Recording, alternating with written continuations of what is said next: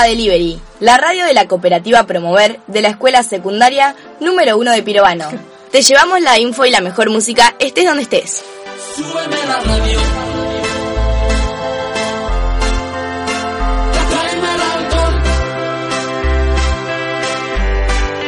Seguinos en Facebook, Radio Promover Online, donde puedes encontrar todos nuestros programas y las imágenes de las distintas entrevistas. Le damos comienzo al cuarto programa de la edición 2017. Los temas del día. Entrevistamos a Sandro Gatti, quien nos cuenta su experiencia en el cruce Columbia. En la sección Mirando hacia el pasado, Alberto García nos cuenta un pedacito de la historia de Pirovano. Nota a Facundo Di Carlo, estudiante de veterinaria de la UNICEN. El pasado jueves estuvimos en el Club Juniors participando del evento organizado por la doctora Viviana Bonetti, quien realizó el sorteo de una casa en celebración de su cumpleaños número 50.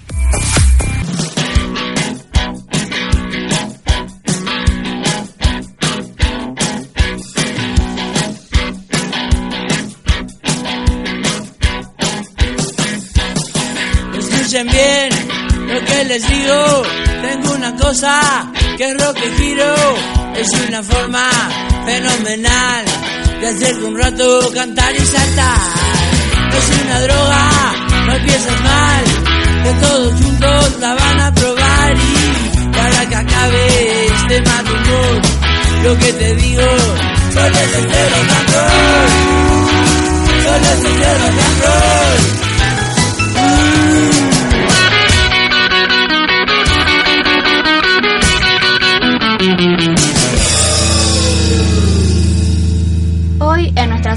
de Rock al Giro, Gustavo Cerati.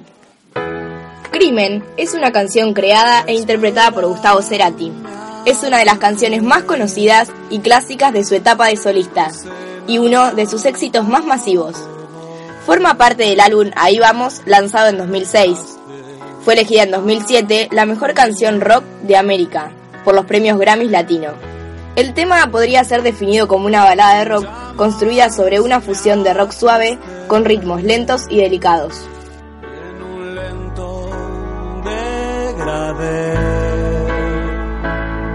Supe que te perdí.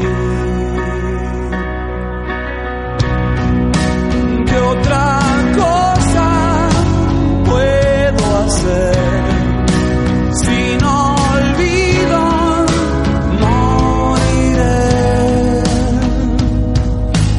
Crimen quedará. otro crimen quedará sin resolver.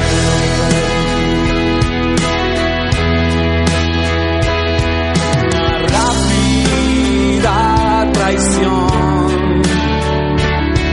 Salimos del amor.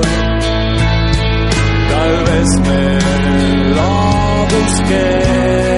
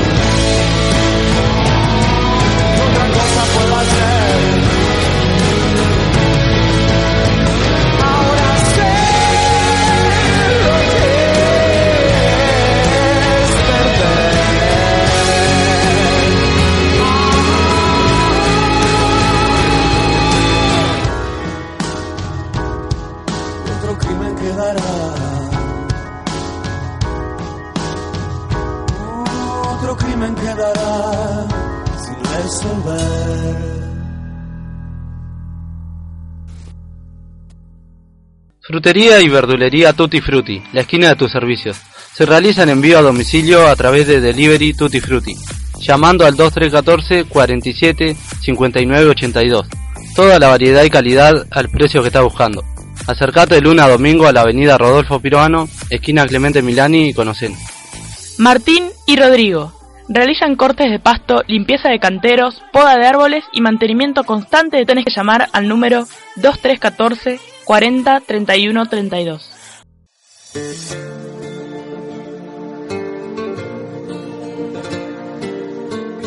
Le vamos poniendo ritmo. Sube la radio para escuchar ADJ de CNCO. Soy yo el que no para de llamarte, porque no he podido olvidarte. Desde aquel día en que te vi, soy yo el que solo vive soñando. Tú también te estás enamorando de mí. Y hay algo en ti que me arrebata, bata. Baby, tú me tienes loco, loco. Tú me encantas y se nota. ah, ah. Y si tú y yo ya estamos aquí.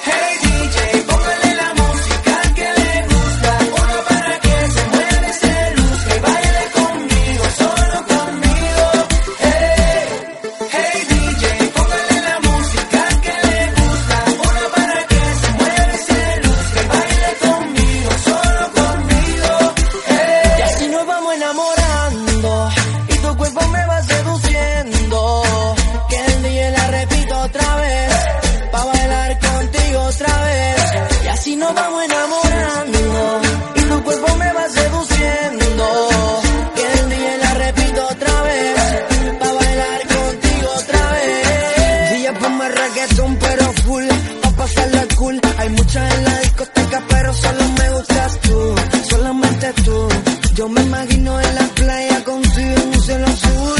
Sobre la arena, tu canela, entramos en calor. Vale la pena, contigo nena, se pasa mejor. Y hay algo en ti que me arrebata,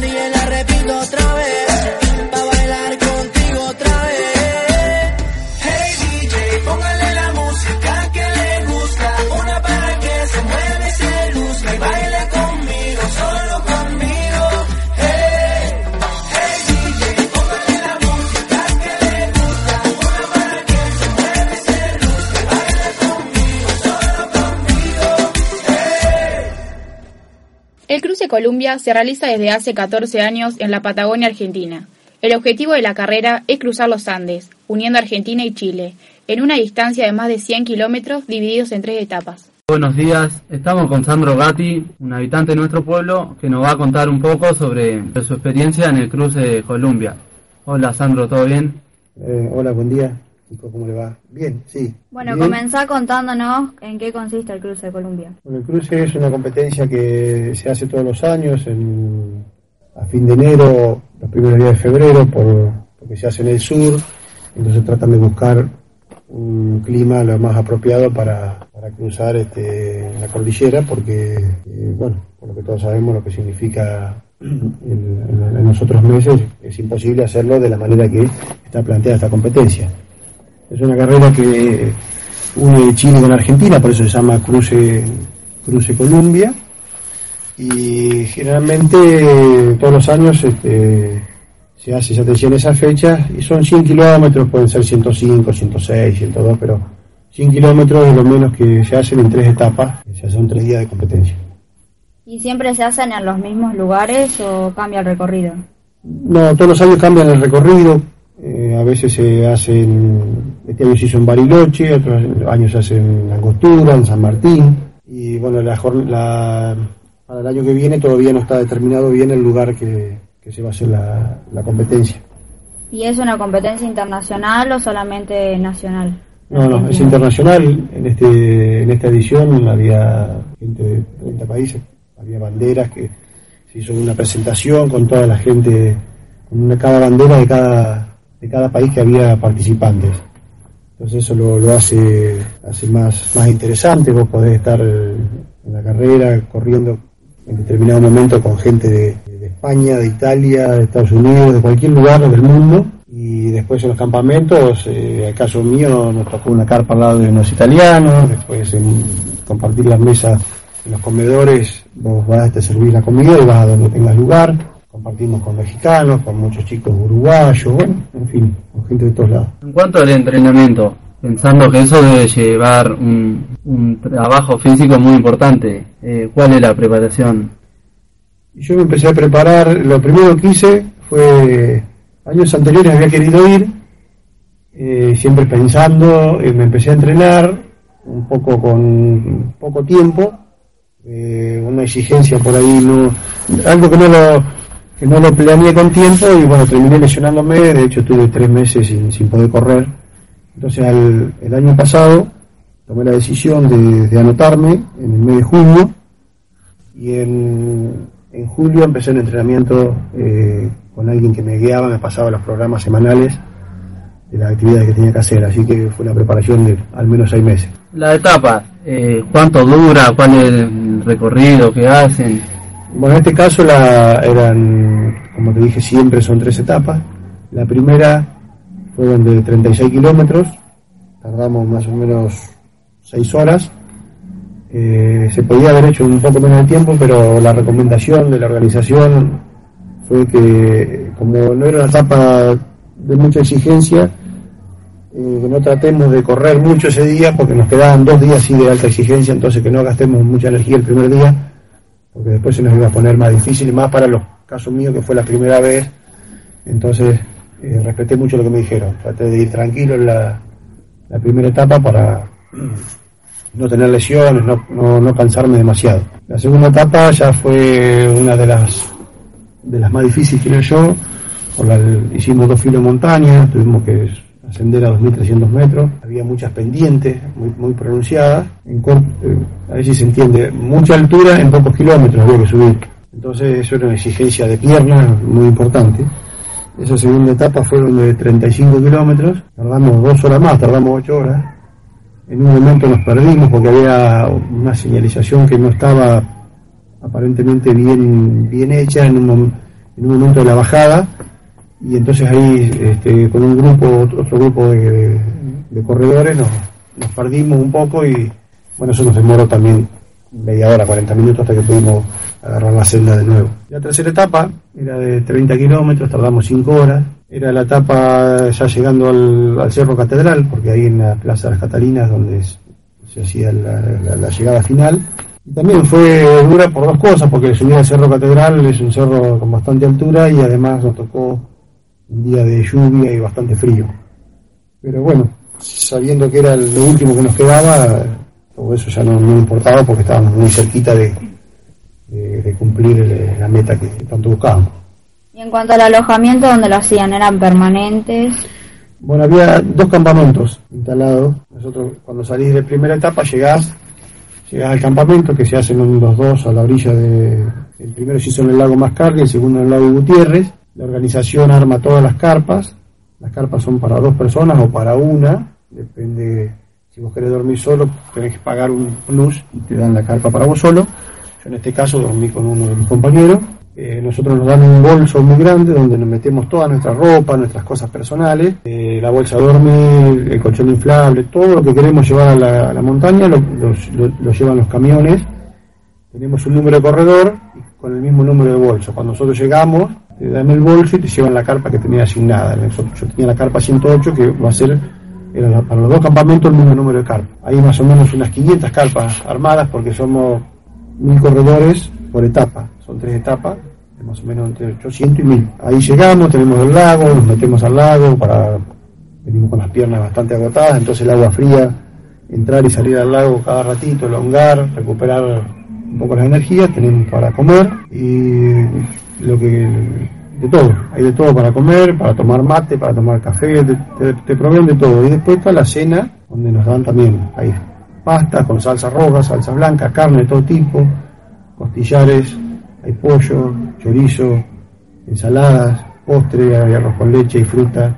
A la mañana temprano están los desayunos, tenés café con leche, té, mate, lo que quieras, Y en cuanto a, a la, a la salud, ¿tenían médicos que los acompañaban regularmente o solo No, eran los en los En los campamentos, eh, en, en el trayecto de la, de la competencia tenés este, colaboradores, en, este, en, esta, en esta edición había 800 colaboradores, donde te van marcando el camino, te van ayudando si te pasa algo, y están este, con, en comunicación con handy, hay drones, antes en, en otras ediciones se veían los videos que andaban en helicóptero, ahora andan drones, más económico, están, están observando por dónde vamos, además de ir filmando para hacer sus futuros videos de la competencia y promocionarlo, van este, observando dónde, dónde van los competidores. Además, eh, en ciertos lugares te van tomando el número del corredor que va pasando para saber que ya vos pasaste por esa etapa, si no llegás, te buscan en, ese trayecto intermedio. Por suerte nosotros llegamos todos bien, no tuvimos ningún problema.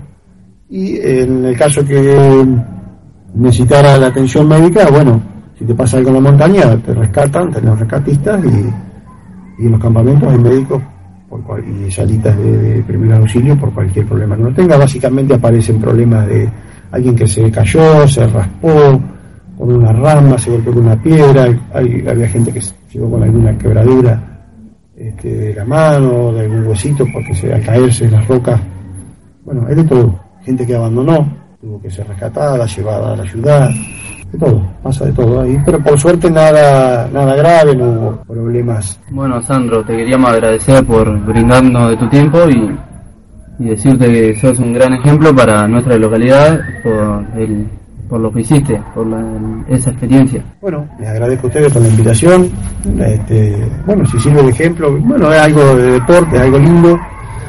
Y, y bueno, espero que, alguien tome un poco también estas cosas. No sé si hacer el cruce, porque es algo que es muy personal. Yo lo tenía de hace muchos años en mente.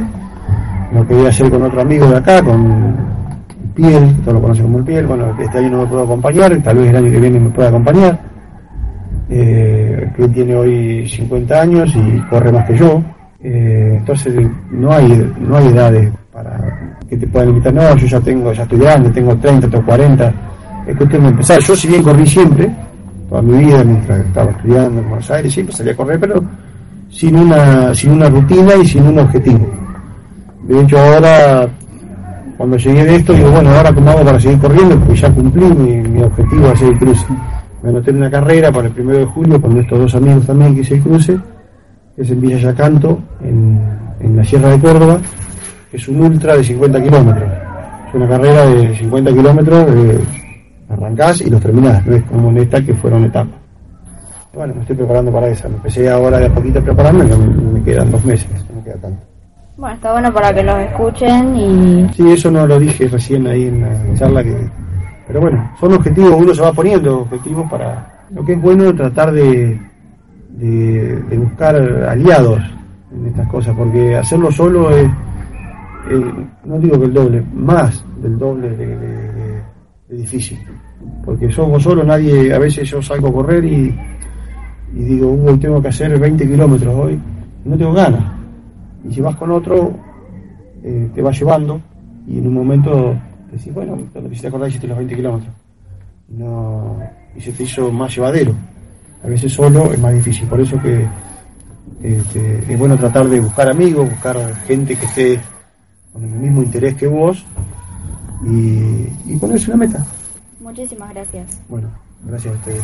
Reiteramos el agradecimiento a Sandro por representarnos y por haber dispuesto de su tiempo para compartir con nosotros tan fantástica experiencia. Los dejamos con la compañía musical de Nacho, Bailame. El movimiento en tu cintura es mágico, como yo quisiera tenerlo en íntimo.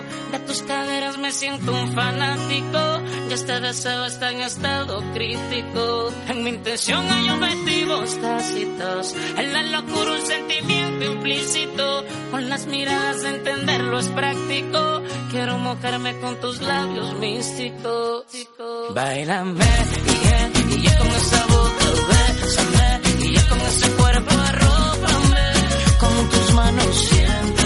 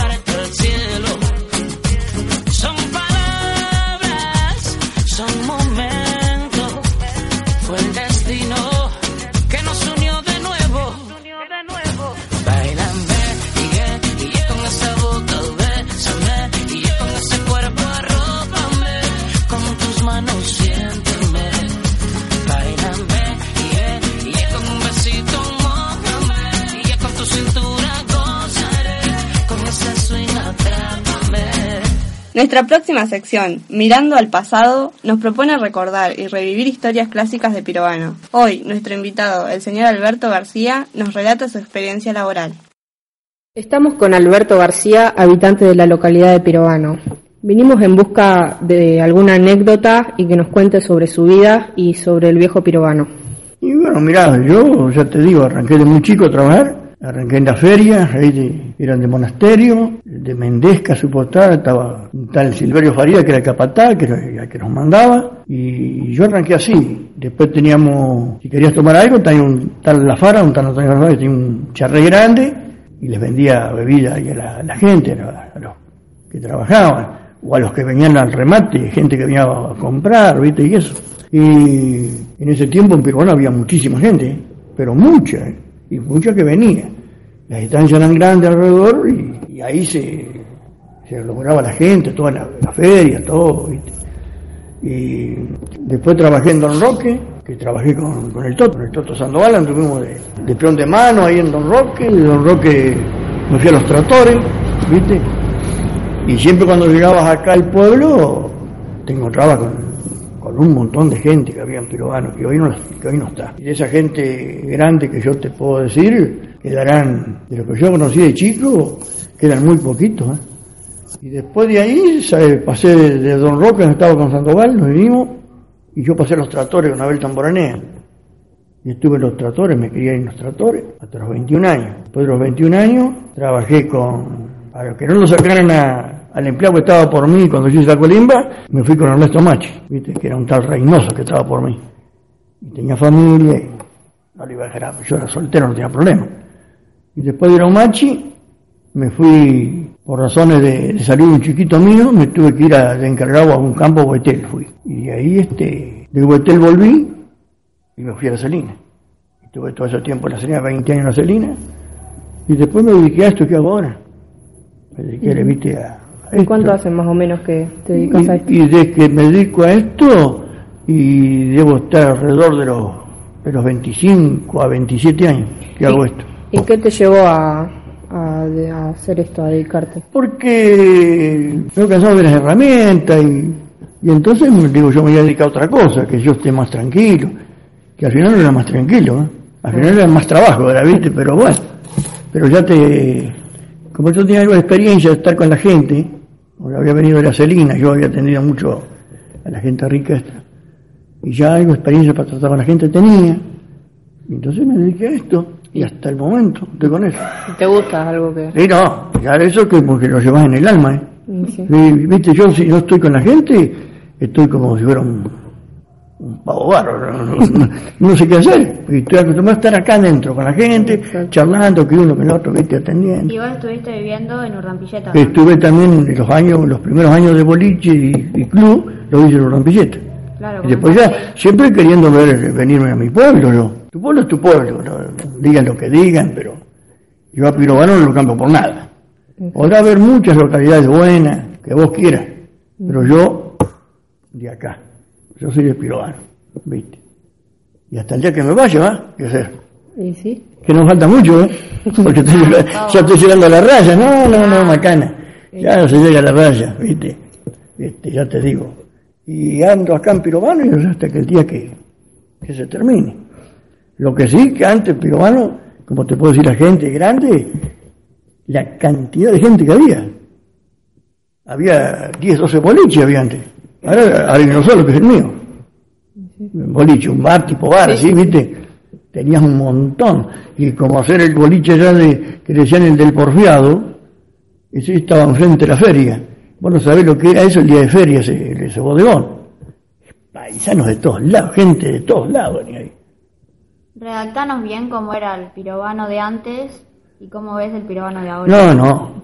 Pirobano antes era otra cosa, creo que es ahora. Ahora, Pirobano la par de antes, para mí no, no. Yo me quedo con antes. ¿Por qué? Yo, no sé, era, eh, era otra cosa el, el pueblo, ¿viste? Había un, había un respeto bárbaro había antes, ¿viste? Que hoy en día no lo hay. Se perdió. Se perdió el respeto hacia, hacia los grandes, hacia la persona grande, el respeto hoy se perdió por completo. Antes, antes le iba a decir a un tipo andate al diablo o algo así. No, te cortaban por el medio, lo- lo- la gente grande, ¿no? Y, te- y que no se lo decías tampoco, porque yo estaba enseñado en la casa que tenía que respetar al mayor. Hoy no. Yo lamentablemente hoy no. Antes que respeto, todo. Qué sé yo, podías ir a cualquier lado. Hoy en día cambia la cosa. Y en cuanto a lo comercial, ¿cómo, cómo ves la diferencia? No, antes había, tenía la cooperativa, tenía Richard, tenía, pero tenía un montón de... Hoy en día, hoy en día ¿qué queda? Lo de Martín, queda esto de acá de Sillo y, y poco más, y, Susanita y otra cosa más. Antes no, antes tenía un, un- como se ve tenía todo. Tenía el bar, tenía, tenía todo, al- almacén, soltería, todo. ¿Viste? Tenía la casa tamboranera acá en aquel tiempo, ahí en la esquina esa, no sabía lo que era. Y ahí, así todo el día, de gente. Zulki, Va- Villalonga, todo venía a buscar todo ahí. Sí. Sí, y hoy en día no lo tenés eso. Hoy en día sí, tenemos el asfalto, tenemos la comodidad, tenemos la luz eléctrica, que antes teníamos hasta las 12 de la noche, los que podían tenerla. Y en cuanto al cuidado del pueblo, ¿cómo lo ves? No, el cuidado mal no está, podría estar mejor también, ¿no es cierto? Porque si vos querés lo podés tener mejor, pero mal no está. Antes era todo tierra, eso sí. Igual a- el otro día antes nos habíamos comentado de que era había estancias alrededor y muchas estancias alrededor, que era la que le daba la vida al pueblo. Eh, Si vos sabés que en cada estancia tenías 15 o 20 personas, todas ellas venían acá.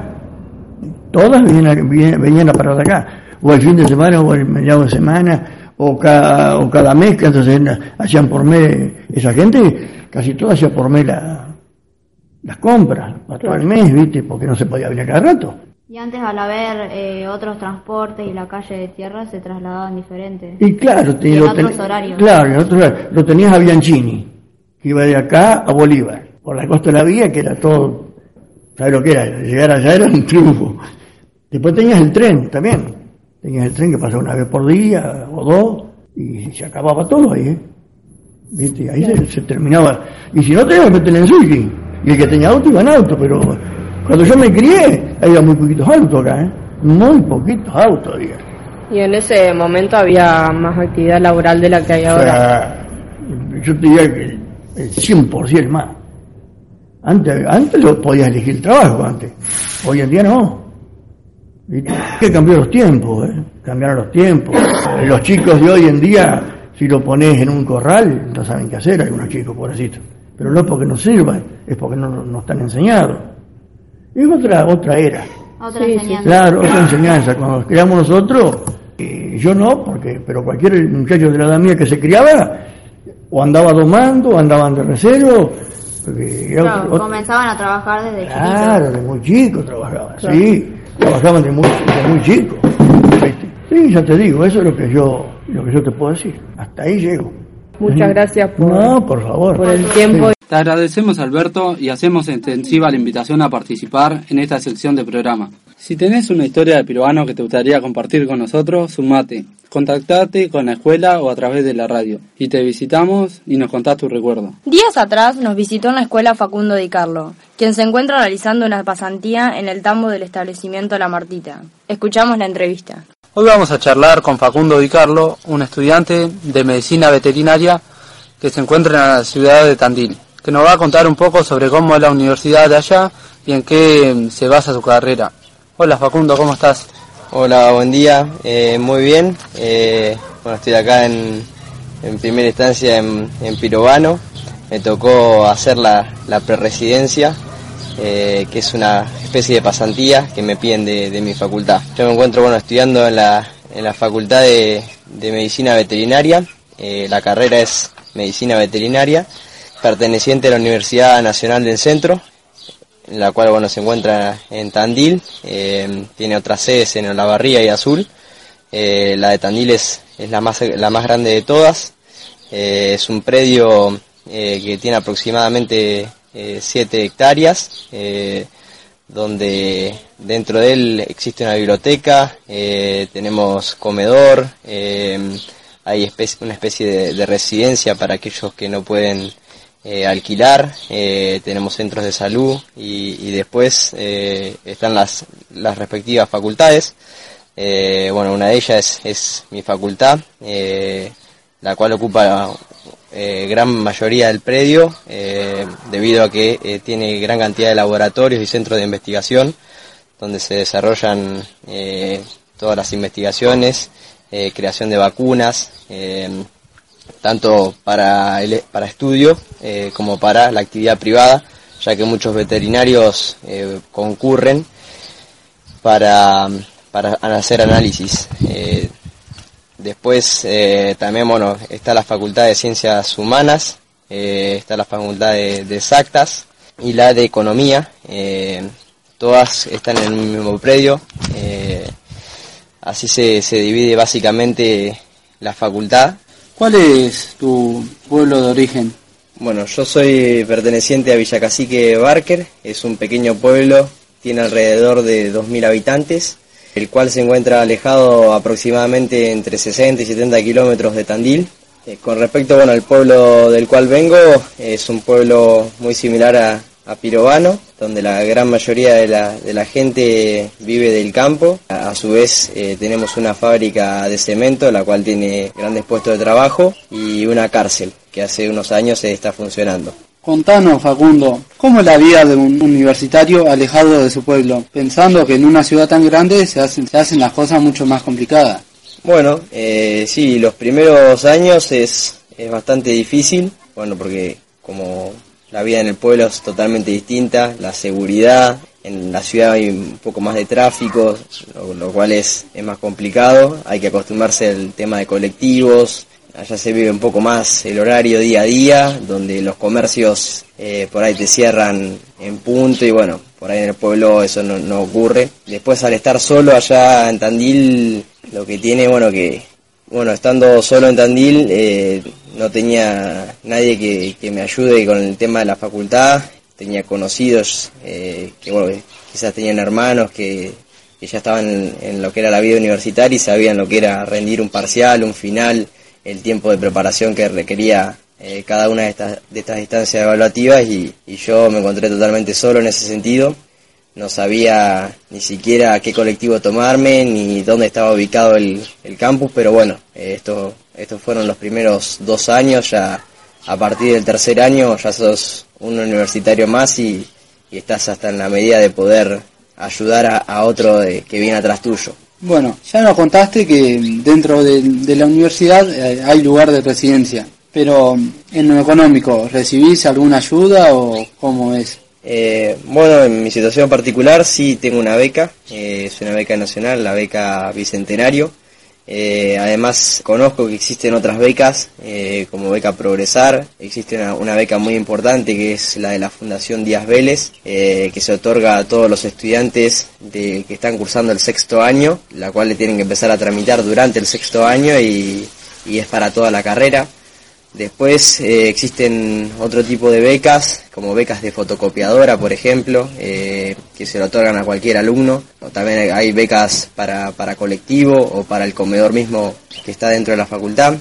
Eh, basta con acercarse a cualquier centro de bienestar estudiantil y dentro de la misma facultad que ya te pueden tramitar una beca de ese tipo.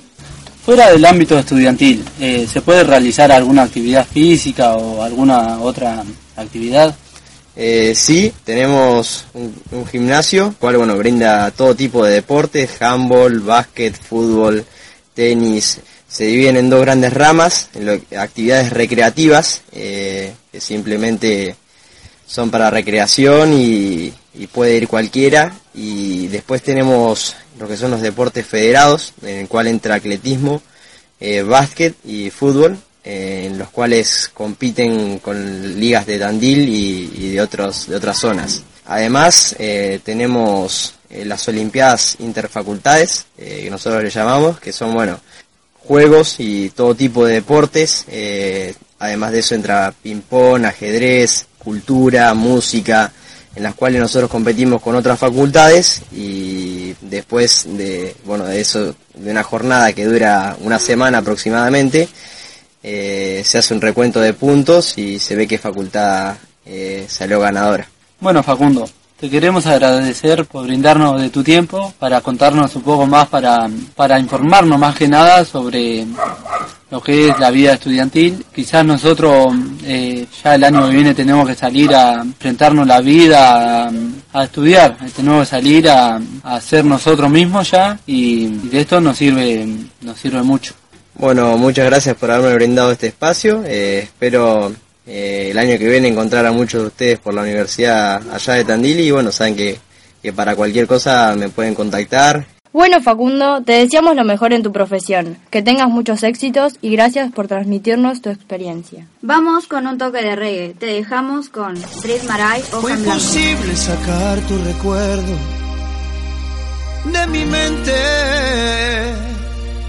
Fue imposible olvidar que algún día yo te quise. Tanto tiempo pasó desde el día que te fuiste. Y allí supe que las despedidas son muy tristes. Nunca me imaginé que un tren se llevara en su viaje aquellas ilusiones que de niños nos juramos. Todos tus sentimientos los guardaste en tu equipaje. Quisiste consolarme y me dijiste yo te amo. Desde entonces no supe qué sería de tu vida. Desde entonces no supe si algún día regresabas. Los amigos del pueblo preguntaron si volvías. Llorando di la espalda, no les pude decir nada. Ayer que regresé a mi pueblo, alguien me dijo que ya te casaste. Mírame y dime si ya me olvidaste. Me marcharé con los ojos aguados. Después le pregunté a la luna, me dio la espalda, intentó ocultarse. Hasta la luna sabe que me amaste. Hasta la luna sabe que aún me amas. Y buena abuela, por otro rumbo, ve y sueña y sueña que el mundo es tuyo. Tú ya no puedes volar conmigo, aunque mis sueños serán contigo.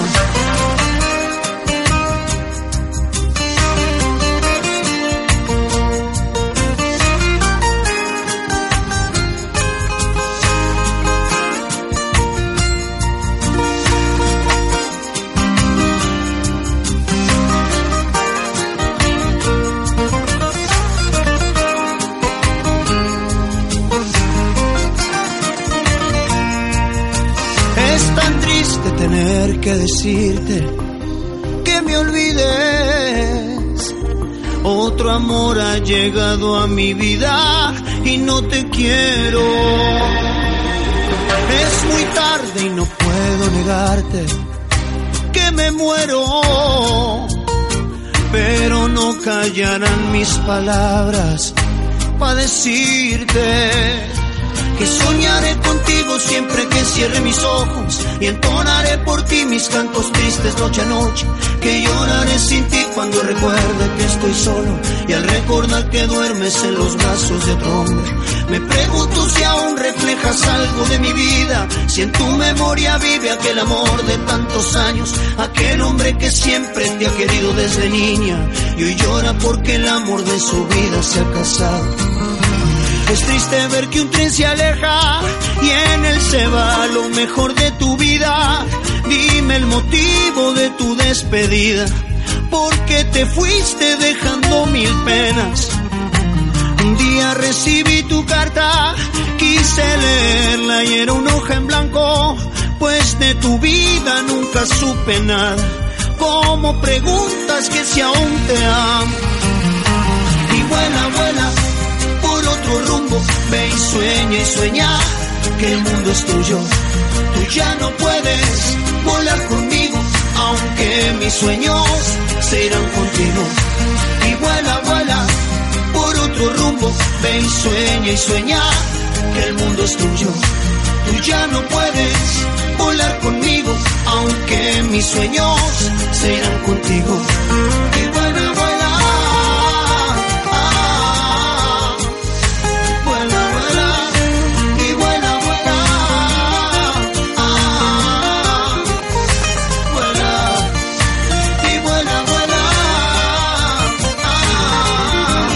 Radio Promover Online. Te llevamos la info y la mejor música estés donde estés. Estuvimos presenciando el sorteo de la casa realizado el jueves 20 en horas de la tarde, en el Club Junior. Entrevistamos a la mentora de este evento solidario, Viviana Bonetti, los participantes y la ganadora. Buenas tardes, Viviana. Queríamos comenzar preguntándote cómo surgió esta idea de donar una casa, sabiendo que en la actualidad es muy difícil o capaz se complica más conseguir una por mérito propio. Buenas tardes, agradezco que hayan venido a, esta ocasión, esta ocasión, a este sorteo que hoy estamos haciendo. La realidad es que eh, la casa surgió como consecuencia de, yo cumplo 50 años, mm, como nosotros tenemos este, costumbre en la familia de festejar los, los años que se cierran, en 20, en 40, en 50. Y mm, cuando yo me puse a sacar cuentas de, de cuánto valía eh, una fiesta, en realidad yo cuando empezamos con el tema del club, mi idea, eh, yo tenía pensado hacer mi cumpleaños acá en el club, creyendo que lo íbamos a tener terminado, pero bueno, los tiempos por ahí. Y la realidad era hacer una cena con la gente amiga y después traer un espectáculo, qué sé yo, una Valeria Lynch, alguien así como, como, como importante, y abrir las puertas al público para que viniera. Cuando me puse a acercar números de lo que valía eso, realmente me dio la sensación de que era, mm, no digo tirar la plata porque cada cual con su dinero la disfruta en lo, de- en lo que quiere y en lo que desea, pero sentí que, eh, haber, estando trabajando en proyectar, a mí me, me- abrió la cabeza a las necesidades que existen en los pueblos y en Olavarría también en el lugar donde yo vivo, ¿no? Entonces, este, la verdad que eh, entendí que ese recurso lo podíamos utilizar este, más útilmente. Eh, y fue así como nació el tema de el tema de la casa. Yo tenía estos terrenos que habíamos comprado con la idea de hacer una casa para la rifa. Cuando me encuentro con Beatriz, que es la gestora de la rifa, me dice que una casa en Pirovano no le puede vender una rifa a nadie en Bolívar, entonces esos terrenos quedaron un poco este, insoletos sin saber qué hacer, yo no, los necesitaba. Y bueno, entonces creo que, que ahí fue como, como yo fui pensando qué hacer con esos terrenos, porque yo soy un poco la que reniega un poco con la gente que tiene terrenos que no los vende, que no los alquila, que no los da, que no los cuida, casas cerradas, y eso hace que el pueblo cada día este, estemos un poquito más tranquilos, ¿no es cierto? Entonces, este, me parece que hay que darle un poco de actividad al pueblo y principalmente abriendo las puertas de las casas que están cerradas. Entonces, ese fue, los parámetros fueron eso, más o menos, y, principalmente yo empecé de atrás para adelante con el tema de la casa. O sea, yo tenía tanto para gastar, yo busqué este, una constructora que más o menos mm, saliera una casa, que es una casa tipo, es una casa de sistema social, no es un palacio ni mucho menos, pero considero que entre un terreno y una casa, este, las personas o las familias que le toque vivir ahí van a proyectar o van a poder proyectar eh, su vida de aquí en más este, con otros objetivos. Y cuando anunciaron el sorteo de la casa, ¿cómo fue la selección de las familias que entran en ese sorteo? Nosotros este, eh, hicimos unas planillas de- con declaración jurada. Eh, hubo un comité que evaluó todas las chicas, las personas que se presentaron, a, se inscribieron. Este, yo le di pautas a las chicas, simplemente esto es una donación, lo que implica es que uno puede dárselo a cualquiera, es a título gratuito, pero yo no quería dárselo a cualquiera, sino que realmente este, alguien que lo necesite. Eh, nos reunimos con las chicas, yo les expliqué cuál era mi objetivo, que mi objetivo era realmente para mamás que, que estaban solas, para familias que tuvieran, que no tuvieran acceso al crédito, que, que de aquí a corto plazo sabemos que no iban a poder tener acceso a una casa. Eso fue, era la premisa fundamental.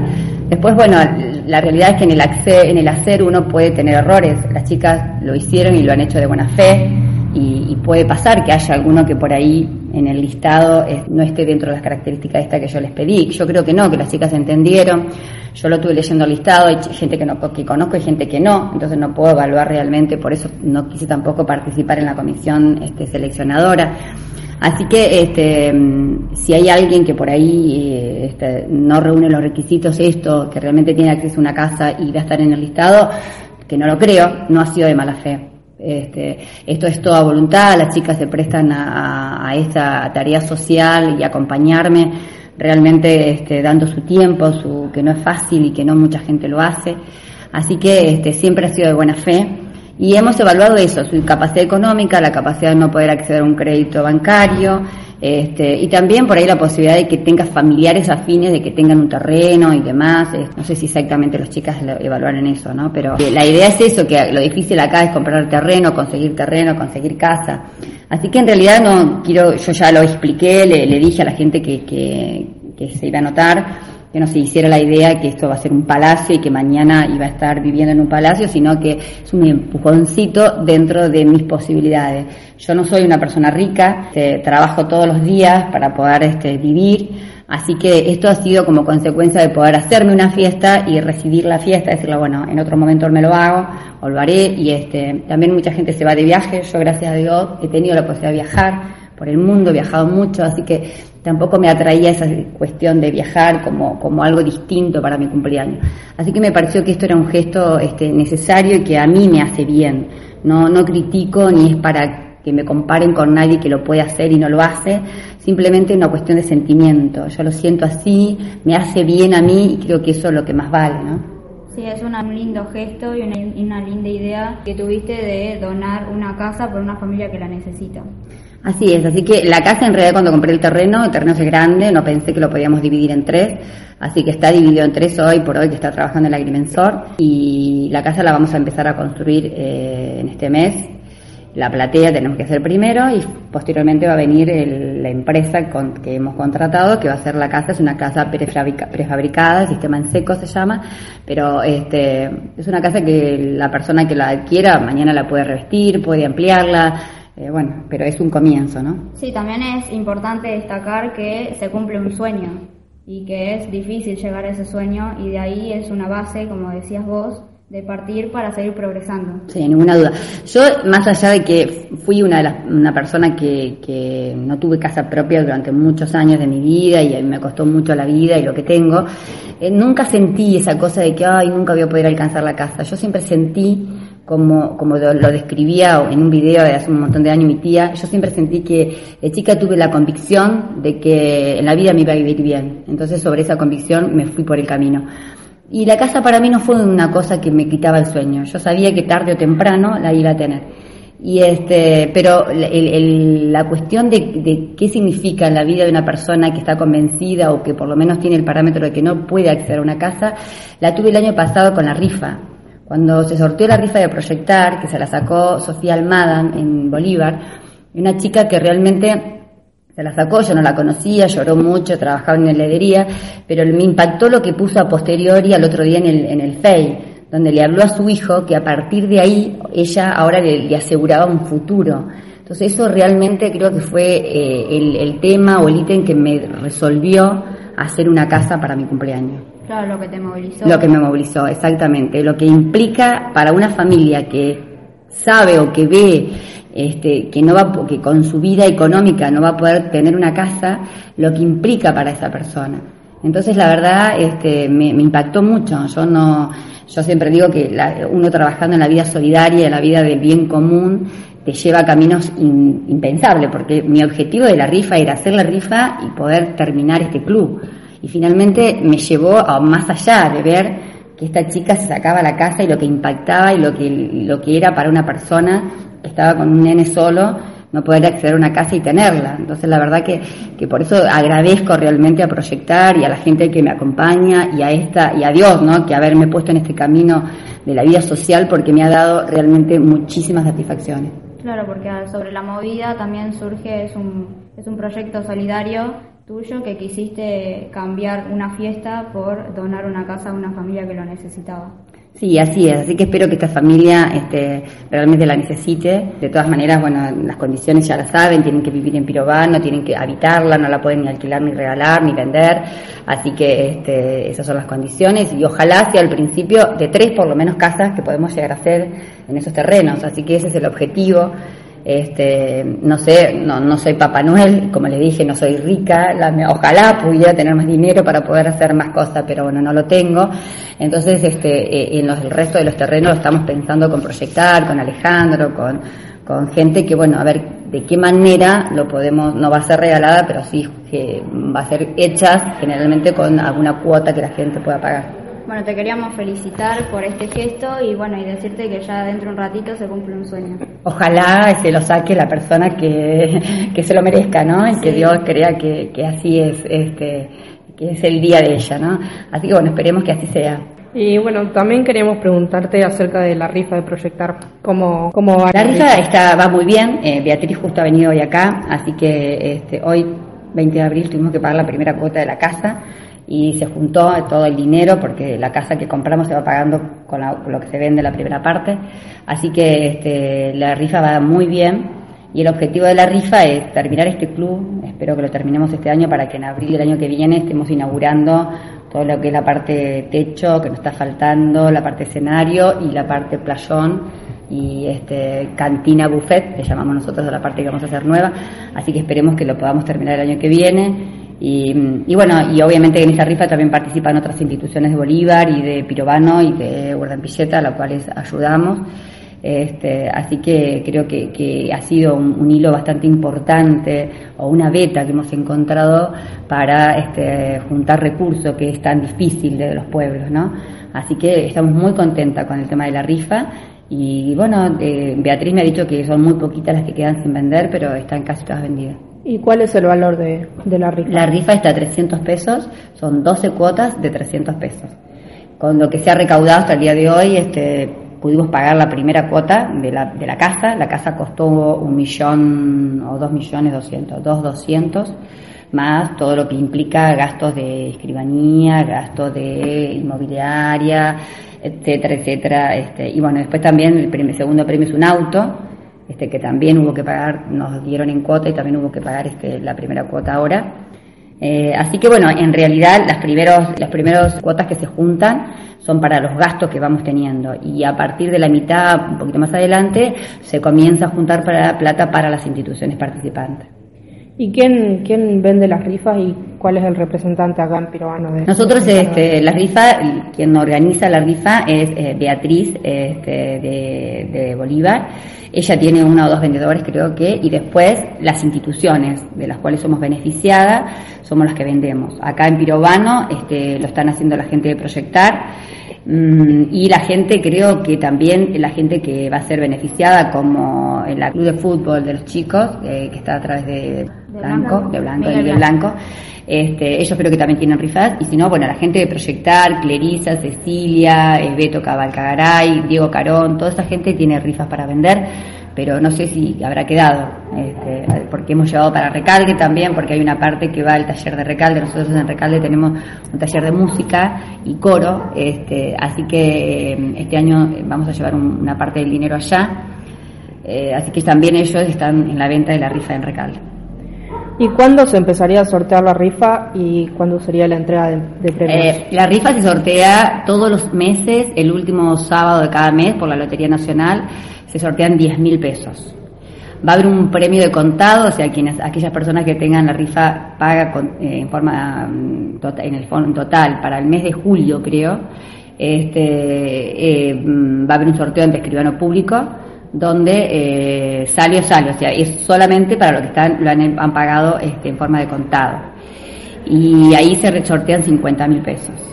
Y después eh, la rifa se va a sortear el último, en la casa se va a sortear en la última semana de abril, creo que es. Empezamos en abril, en abril del año próximo va a estar este, saliendo el sorteo de, también es por lotería y el segundo premio en del auto que también es todo por Lotería Nacional. Sí, yo quiero aprovechar la oportunidad, si ustedes me permiten, chica, es para convocar a la gente de Pirobano a que venga a unirse a la comisión del club. El club es un- una institución donde nosotros estamos trabajando específicamente para que esto se arregle, pero realmente necesitamos muchas manos y hoy por hoy este, siempre veo que somos los mismos. Y la verdad es que, es un club, específicamente convoco a las mamás y a los papás que tienen chicos, porque este club va a ser para ellos prácticamente, porque acá se van a realizar muchas actividades económicas, muchas actividades, este, perdón, deportivas, social. Entonces realmente el club es para los dos. O sea, aquellos papás que saben que tienen chicos y que van a vivir mucho tiempo acá, ¿quiénes son los que tienen que acercarse? Porque ellos van a manejar el club. Yo una vez que se termine, eh, que inauguremos, yo ni siquiera voy a ser partícipe de la comisión del club, porque me parece que este, no corresponde, yo no estoy acá, más allá de que venga y me divierta y, la pase lindo, me parece que quienes tienen que cuidarlo y hacer lo propio son la propia gente que vive en Pirobano. Que yo intentaré terminarlo con la gente que está, con la comisión del club que trabaja muy bien, pero eh, eh, la realidad es que una vez que terminado y, y en el medio, la gente tiene que venir a participar, porque es para la gente del club, para la gente de Pirobano este club. Los requisitos serían tener ganas, voluntad y ayudar. y ayudar y, y pensar en el futuro de sus hijos, de que sus hijos son chiquitos y acá van a tener un ámbito donde va- se pueden desarrollar tanto social como deportivamente. Entonces, esa gente es la que tiene que acercarse más que la gente grande, porque la gente grande ya está, va a venir por ahí al, buffet, a la cantina, pero la gente joven, la que tienen chicos, son las que me parece que deberían acercarse más y hacer propio el club, como lo hicimos nosotros en la época que nosotros éramos chicos, que veníamos al club, nuestros padres venían, colaborábamos, hacíamos jornadas solidarias de pintar, de limpiar, de sacar pasto y manteníamos el club de esa manera, ¿no? Sí, además es emocionante que se renueven nuevos ámbitos del pueblo, que lo ve más, se lo ve más colorido, más alegre y además los chicos y toda la familia puede participar de él. Seguro. Por ahí todavía no se aprecia, porque el club todavía está, pero este año este, eh, lo vamos a terminar. Eh, espero que por lo menos para el, próximo año, abril, cuando se sortee, eh, tengamos listo ya el- también el club. Y este, pero en el medio, bueno, hay que hablar, hay que, hay que trabajar. Por ahí nosotros tenemos muchas, este, mucho tema, mucho tema de debate para decir, cambiamos el techo o no cambiamos, qué priorizamos. Entonces yo a veces, como no estoy, no vivo acá, me, es difícil opinar sobre este, hacia qué club preparamos, si un club para 20 años o un club para 100 personas o un club para 5 personas. Entonces eso es lo importante de- de la participación, también poder tener la posibilidad de debatir, saber qué es lo que quieren y qué, y qué es lo que necesita el pueblo, ¿no es cierto? Y los chicos y los papás y las mamás. Entonces por eso es importante también que participen. Sí, los habitantes de Pirobano reconocen el trabajo y el compromiso que tienen ustedes, así que es importante que eh, difundamos esta noticia, así se acercan, eh, no solamente para ayudar, sino para disfrutar con su familia y que sean parte de, de algo, de un ámbito de nuestro pueblo. Seguro, aparte porque se siente. Yo realmente este club, eh, yo iba mucho a este club y no al otro. Cuando yo, cuando yo vivía acá existían los dos clubes. Y para mí este era el club. Por eso de alguna manera el, hoy el ayudar eh, fue como, como una, me quedó como un una cosa de pertenencia. Entonces también los papás que vengan con sus hijos y esos hijos mañana se vayan, les va a quedar como una cosa de pertenencia, de que yo pertenecía a tal club, yo organicé tal club, yo desde chiquito iba a tal club. Y eso es imborrable en las raíces y en la vida de uno cuando nos toca de este lugar. Este, realmente eh, eh, lo que se siente cuando uno eh, eh, mira hacia atrás y ve dónde ha vivido, dónde ha estado y, puede ayudar, este, es desde ese, desde ese sentimiento, de sentir lo que uno vivió de chico. Entonces por eso le pido a los papás que acerquen a los chicos, que se hagan partícipe y que sientan esto como una identidad propia, que lo van a llevar para el resto de su vida, ¿no? Y bueno, para finalizar la nota, primero queríamos desearte un muy feliz cumpleaños. felicitarte por todos los proyectos que has logrado y bueno, y que hoy se va a cumplir un, un sueño de una familia de tener su propia casa eh, junto a sus hijos, obviamente, y bueno, agradecerte por la nota y por tu espacio. Bueno, muchas gracias chicas y bueno, les deseo éxitos en esto que han emprendido, de esta nueva tarea que me, me encanta, me encanta que lo hagan y lo difundan, ¿eh? Así que bueno, suerte. Bueno, muchas gracias. chicas. Estamos para la edición de la radio 2017 con Roxana Fernández, una anotada para el sorteo, y queríamos preguntarte qué sentís. Y yo nerviosa, estoy muy nerviosa, pero que contenta, contenta porque salí, no sé, en, eh, quedé entre todas las que habían anotado, así que feliz, feliz por eso, solamente por participar, ¿eh? ¿Qué harías si te ganaras la casa? No sé, no sé, pero sería una alegría terrible. Que no sé, estoy luchando por una casa. Un sueño cumplido. Obvio, obvio, sí. Bueno, te queríamos desear suerte. Bueno, gracias. Eh, Estamos con Noelia Carretero, que será sorteada para la, para la casa y queríamos preguntarte qué sentís. Nervios. Otra cosa no te puedo decir. ¿Y qué pensás a futuro si te ganaras la casa? Que la voy a disfrutar porque comprarla no puedo. Es un sueño cumplido, ¿no? Sí, la verdad que sí. Sería, bueno, sería te realidad. queríamos desear mucha suerte y que sea lo mejor. Dale, gracias.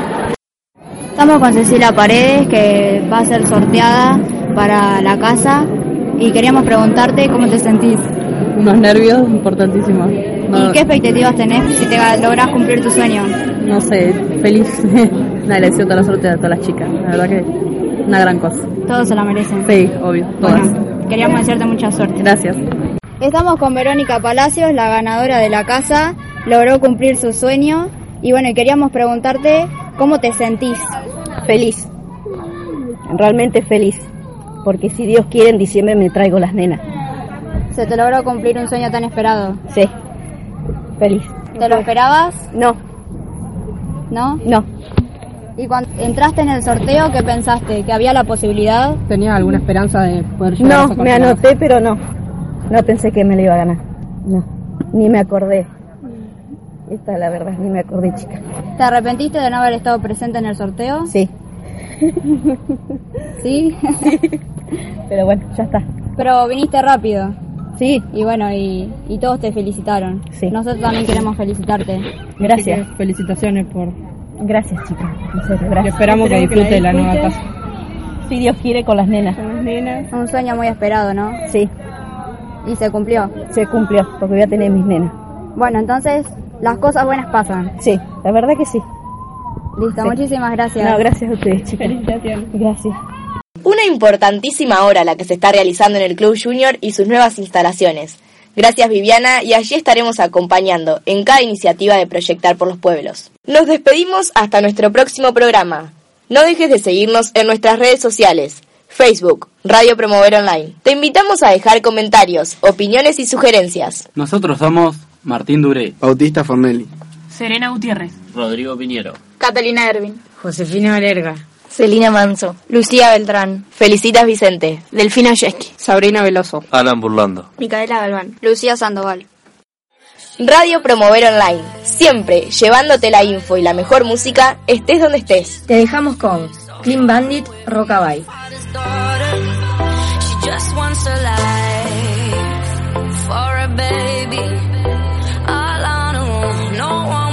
She